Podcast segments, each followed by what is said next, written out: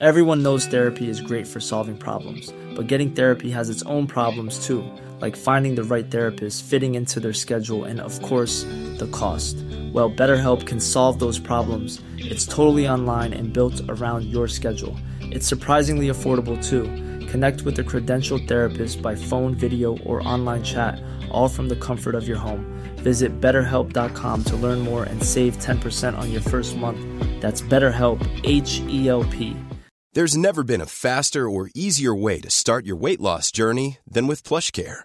PlushCare accepts most insurance plans and gives you online access to board-certified physicians who can prescribe FDA-approved weight loss medications like Wigovi and Zepbound for those who qualify. Take charge of your health and speak with a board-certified physician about a weight loss plan that's right for you. Get started today at plushcare.com slash weight loss. That's plushcare.com slash weight loss. plushcare.com slash weight loss. Hey, it's Ryan Reynolds, and I'm here with Keith, co star of my upcoming film, If, only in theaters, May 17th. Do you want to tell people the big news? All right, I'll do it. Sign up now and you'll get unlimited for $15 a month in six months of Paramount Plus Essential Plan on us. Mintmobile.com slash switch. Upfront payment of $45 equivalent to $15 per month. Unlimited over 40 gigabytes per month. Face lower speeds. Videos at 480p. Active Mint customers by 531.24 get six months of Paramount Plus Essential Plan. Auto renews after six months. Offer ends May 31st, 2024. Separate Paramount Plus registration required. Terms and conditions apply if rated PG. Buenas noches. Bienvenidos al Criminalista Nocturno.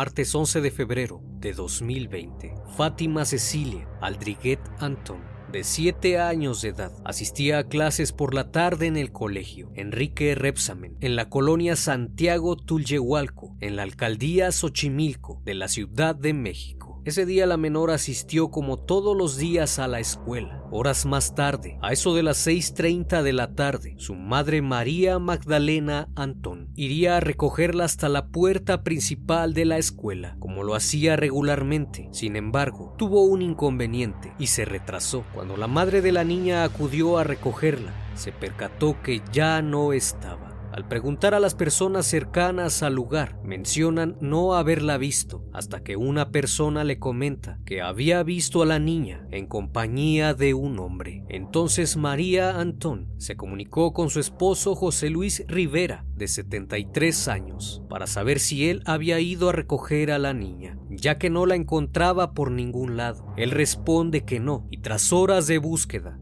decide acudir a la alcaldía de Tláhuac a reportar la desaparición. Sin embargo, no pudo hacer mucho debido a que las autoridades le mencionaron que debían pasar 72 horas para poder emitir el reporte. La búsqueda de la pequeña no paró, por lo menos por parte de la familia, quienes contactaron a todos sus conocidos para saber si la habían visto o sabían algo acerca de su paradero, pero lamentablemente nadie tenía información, por lo que al día siguiente 12 de febrero acudieron nuevamente a la Fiscalía Desconcentrada de Tláhuac, donde debido al caso la canalizaron a la Fiscalía de Personas Desaparecidas, donde se emitió la alerta Amber. A partir de aquí comenzó la búsqueda de la pequeña, pues temían lo peor. En el primer reporte emitido se dijo que fue vista por última vez en la calle Ignacio Zaragoza, en la colonia Santiago Tulyehualco, en Xochimilco,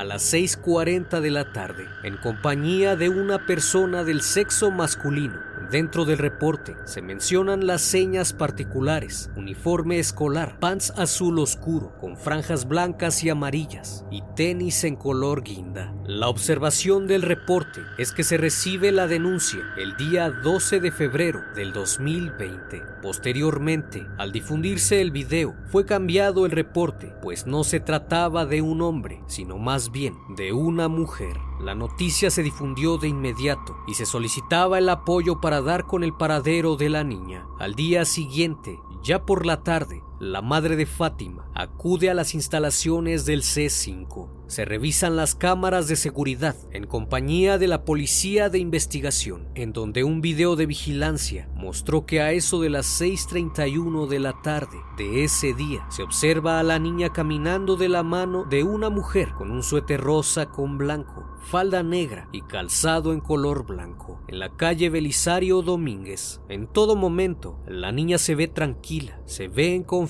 con la mujer, no se nota algo fuera de lo normal, incluso voltea en reiteradas ocasiones de manera tranquila. Luego de eso, el video fue presentado a través de los medios de comunicación. Inmediatamente se realizó un retrato hablado de la sospechosa, dando a conocer ciertas características de la mujer. Se menciona que está entre los 42 y los 45 años, estatura aproximada de 1,55 a 1,60 metros, complexión mediana, tez morena clara, cabello largo lacio, cara redonda, ojos pequeños, nariz recta, boca mediana y mentón oval se ofrecía una recompensa de 2 millones a quien aportara información sobre su localización. Una vez presentado el retrato hablado, se comenzó a difundir de manera oficial. Al día siguiente, elementos de la policía realizaron recorridos en el lugar para saber si alguien la había visto y si tenían alguna información relevante. Fue entonces que nuevas pistas surgieron en el caso, pues las cámaras de seguridad de algunos establecimientos las vuelven a captar. Se puede ver a la niña hablando con la sospechosa, lo cual claramente indica que la conocía. Posteriormente se observa un auto Suru color blanco sobre la calle Melchoro Campo. Minutos después, en otra cámara de vigilancia, se logra ver que el auto se detuvo sobre la calle Camino Ancho. Ahí bajaron y se desaparecieron de la cámara. Fue la última vez que la vieron con vida.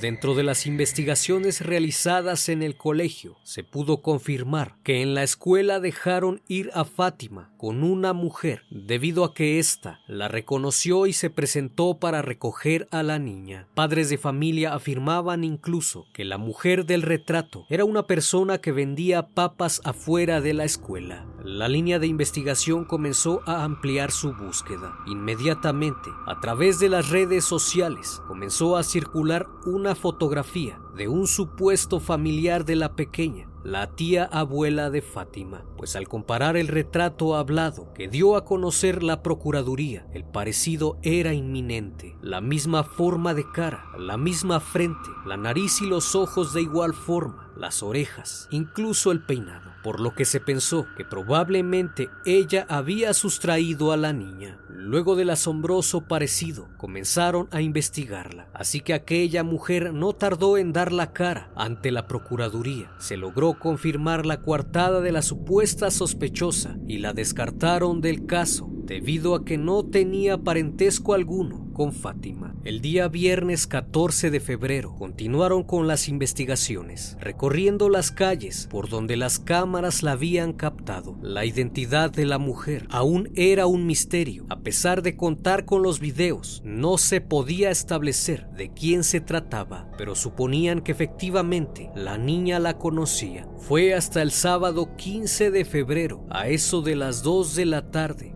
donde se dio a conocer el descubrimiento del cuerpo de una niña de entre 7 y 9 años de edad dentro de un costal. Elementos de la policía preventiva acudieron al lugar luego de que una llamada alertara a la policía, pues en un camino de terracería en la colonia Los Reyes, en la alcaldía de Tláhuac, se encontraba lo que parecía un cuerpo dentro de un costal cubierto con bolsas de basura. Peritos acudieron al lugar de investigación para realizar el protocolo establecido, recabando todos los indicios posibles a fin de realizar los dictámenes correspondientes. Una vez ahí, se pudo confirmar que se encontraban ante un lugar del hallazgo, pues los hechos no habían ocurrido ahí. Ese mismo día, luego de trasladar los restos al CEMEFO, se pudo confirmar la identidad de la pequeña. Lamentablemente, se trataba de Fátima Cecilia. El día 18 de febrero,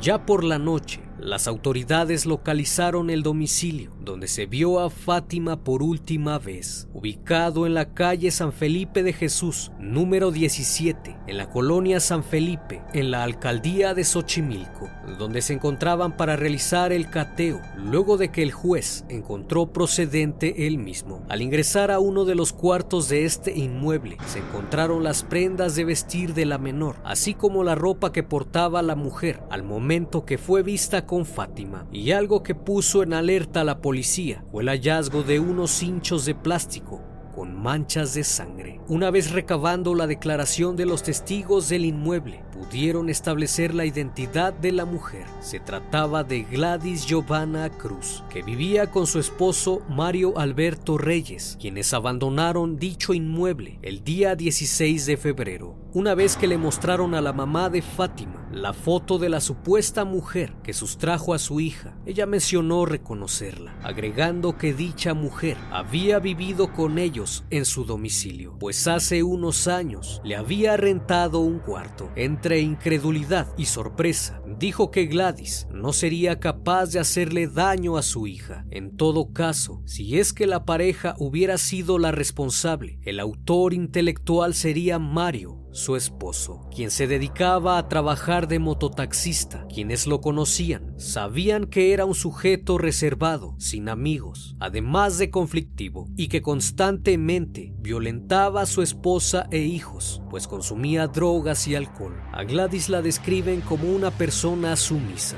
quien vivía en constante miedo de ser agredida por su esposo. Por lo tanto, hacía todo lo que le pedía. Mencionan que siempre llevaba esos zapatos blancos y su característico suéter de colores. Por eso fue fácil de identificarla por los vecinos. Una vez que se logró identificar a los presuntos responsables, la Fiscalía General de Justicia de la Ciudad de México dio a conocer la fotografía de los sospechosos, presentados como Gladys Giovanna N y Mario Alberto N. Pero había un inconveniente, pues esta mujer no se parecía en nada al retrato hablado que habían difundido con anterioridad, por lo que hubo mucho cuestionamiento si en verdad era la probable sospechosa. Por otro lado, la pareja y sus tres hijos acudieron a la casa de una de sus tías, quien residía en la localidad La Palma, municipio de Isidro Favela, en el Estado de México. Al llegar le mencionaron a su familiar que necesitaban un lugar para rentar. Sin embargo, como no contaban con el suficiente dinero, su tía le ofreció un cuarto que tenía disponible para que se quedara unos días. Acudieron a comprar alimentos y se quedaron en el cuarto. De momento su familiar no sospechó nada, pues no había visto aún la foto de los presuntos asesinos. Fue hasta el día, miércoles 19 de febrero, que la tía de Mario, al estar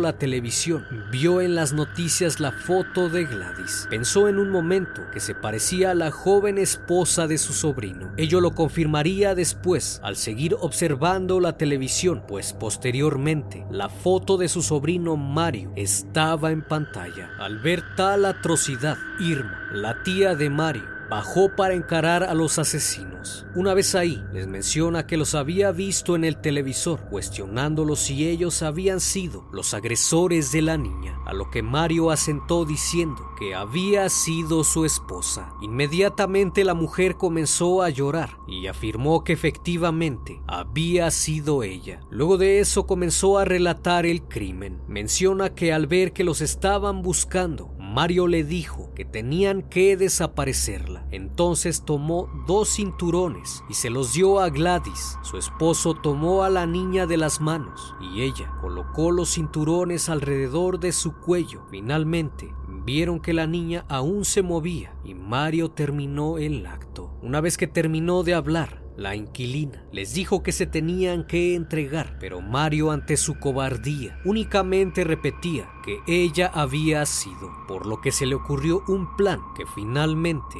dio resultados. Le dijo a su sobrino que ella le iba a ayudar, pero que tenía que entregar a su esposa. Mario salió del lugar e inmediatamente la mujer se hincó y le pidió ayuda. Le dijo que su esposo la agredía constantemente y que él le había pedido cometer el crimen. Luego de eso le dio a conocer el verdadero fin del rapto de la niña. mencionó que las últimas semanas Mario le había pedido un regalo, pues quería tener una niña de novia para toda la vida, amenazándola que si no le llevaba a una pequeña, lo haría con sus propias hijas. Entre agresiones la sacó de la casa y fue entonces que se le vino a la mente Fátima, por lo que luego de eso acudió al colegio y se llevó a la menor a base de engaños. Una vez en el domicilio de la pareja, él abusó de ella. La niña lloraba mucho, por lo que no podían esconderla mucho tiempo, y luego de enterarse que los estaban buscando, decidieron acabar con su vida. Una vez sabiendo esto, la tía de Mario salió del cuarto. Le dijo a su sobrino que iba a entregar a su esposa, que se despidiera de ella. Rápidamente salió a la carretera. En eso vio a su hermana, que iba con su cuñado a la tienda. Pidió el apoyo de ambos para entregar a la pareja, solicitando que acudiera con la policía municipal. Al regreso a su casa, Mario estaba impaciente por irse, pero Irma le mencionó que lo dejaría irse una vez que la acompañara a dejar a su esposa al monte. Entre la conversación, vio a lo lejos a la policía municipal. Fue entonces que se realizó la detención de la pareja. Ambos fueron detenidos la noche del miércoles 19 de febrero en el Estado de México. En su declaración, Gladys Giovanna confirmó que ella le entregó a Fátima a su esposo, pues éste le había pedido una novia joven que le durara por mucho tiempo.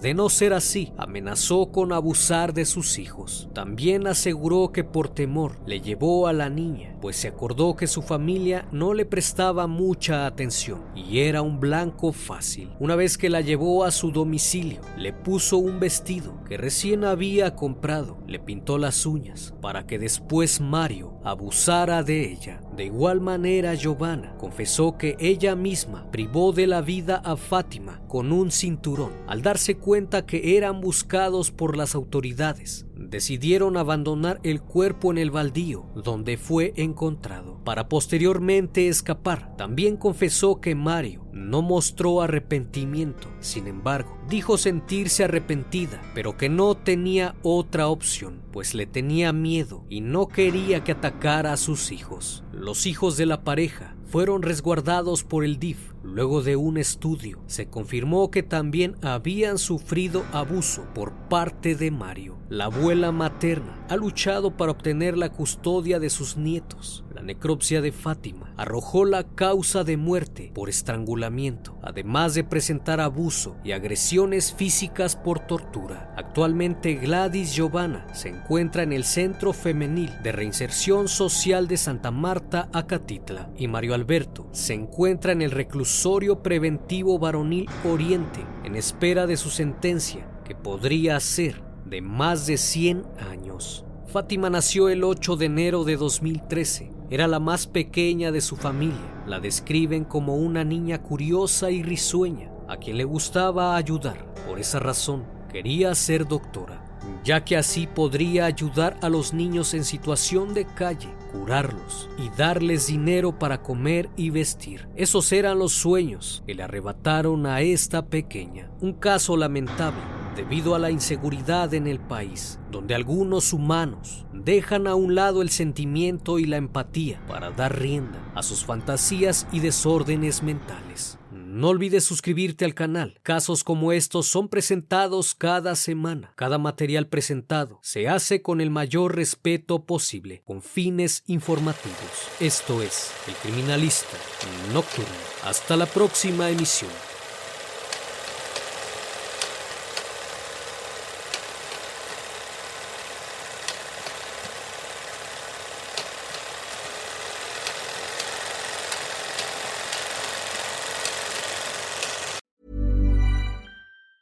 Planning for your next trip? Elevate your travel style with Quince. Quince has all the jet setting essentials you'll want for your next getaway, like European linen, premium luggage options, buttery soft Italian leather bags, and so much more. And it's all priced at 50 to 80% less than similar brands. Plus, Quince only works with factories that use safe and ethical manufacturing practices. Pack your bags with high-quality essentials you'll be wearing for vacations to come with Quince. Go to quince.com slash trip for free shipping and 365-day returns.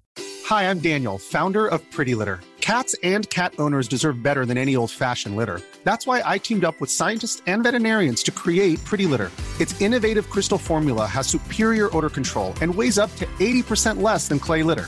Pretty Litter even monitors health by changing colors to help detect early signs of potential illness. It's the world's smartest kitty litter. Go to prettylitter.com and use code ACAST for 20% off your first order and a free cat toy. Terms and conditions apply. See site for details. Hey, it's Paige DeSorbo from Giggly Squad. High quality fashion without the price tag? Say hello to Quince. I'm snagging high end essentials like cozy cashmere sweaters, sleek leather jackets, fine jewelry, and so much more. With Quince being 50 to 80% less than similar brands. And they partner with factories that prioritize safe, ethical, and responsible manufacturing. I love that. Luxury quality within reach. Go to quince.com slash style to get free shipping and 365 day returns on your next order. Quince.com slash style.